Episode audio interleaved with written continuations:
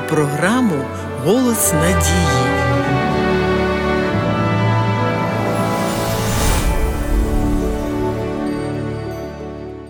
Для того, щоб нам краще було зрозуміти, хто такий Бог, Ісус Христос підбирав притчі, котрі були взяті з буденного життя і були доступними для нашого розуміння. Одну з таких ілюстрацій ми сьогодні розглянемо. У ній Ісус відкриває Бога як люблячого батька своїх дітей. У священному писанні записані слова апостола Йоанна не в тому любов, що ми полюбили Бога, а що Він полюбив нас і послав свого Сина в благанням за наші гріхи. Улюблені, коли Бог полюбив нас отак, то повинні любити і ми один одного. На жаль, оглядаючи навколишній світ і навіть самих себе, можемо сказати, що очевидною є криза любові. Ми бачимо зруйновані сім'ї, осиротілих дітей, зраду та байдужість, війни та ненависть. Але разом з тим люди всюди говорять про кохання. Проте від цього кохання не побільшало. Чому так відбувається? Тому що відкинуте єдине істинне джерело любові Ісус Христос. Слово Боже говорить, що причина відсутності любові між людьми в тому, що перестали вірити в Божу любов. Може, тому вважаємо Бога далеким від наших проблем, але це не так. Напевно, багато хто знає притчу про блудного сина.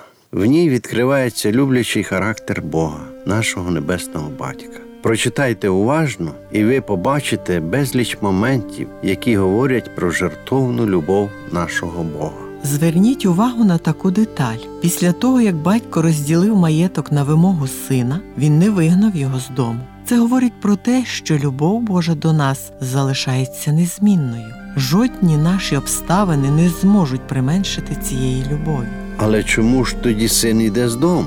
Як не дивно, але грішній людині важко переносити святу, чисту батьківську любов. Синові важко жити в присутності того, хто так сильно любить його, і чиє високоморальне життя є докором для нього. Він мучений совістю, тому він біжить від незрозумілої поки що любові батька. Напевно, син покидає батька ще й тому, що гріховний стан не сприймає будь-яких авторитетів. Він розриває стосунки з батьком, бажаючи отримати незалежність і матеріальні блага. Але яким був результат цього вибору? Блудний син починає відчувати нужду і голод, а це не що інше, як уособлення гріха, який змушує сина стати рабом. І тоді син прозріває. У домі батька він уявляв себе рабом, але не був ним. Тепер він уже дійсно став ним.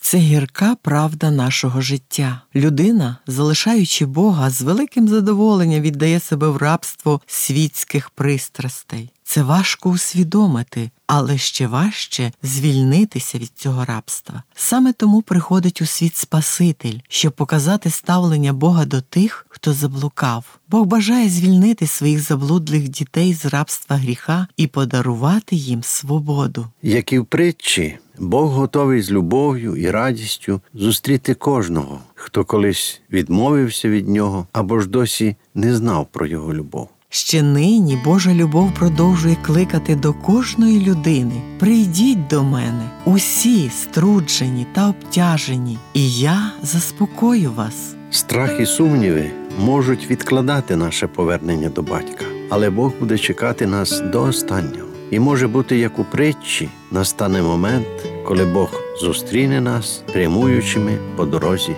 додому. Шановні слухачі, школа Біблії завжди має для вас добрі новини. Пишіть нам на адресу місто Київ 0471, абонентна скринька 36, голос надії. Або дзвоніть нам на безкоштовну гарячу лінію з будь-якого мобільного оператора за номером 0800 30 20 20. Чекаємо на ваші дзвінки.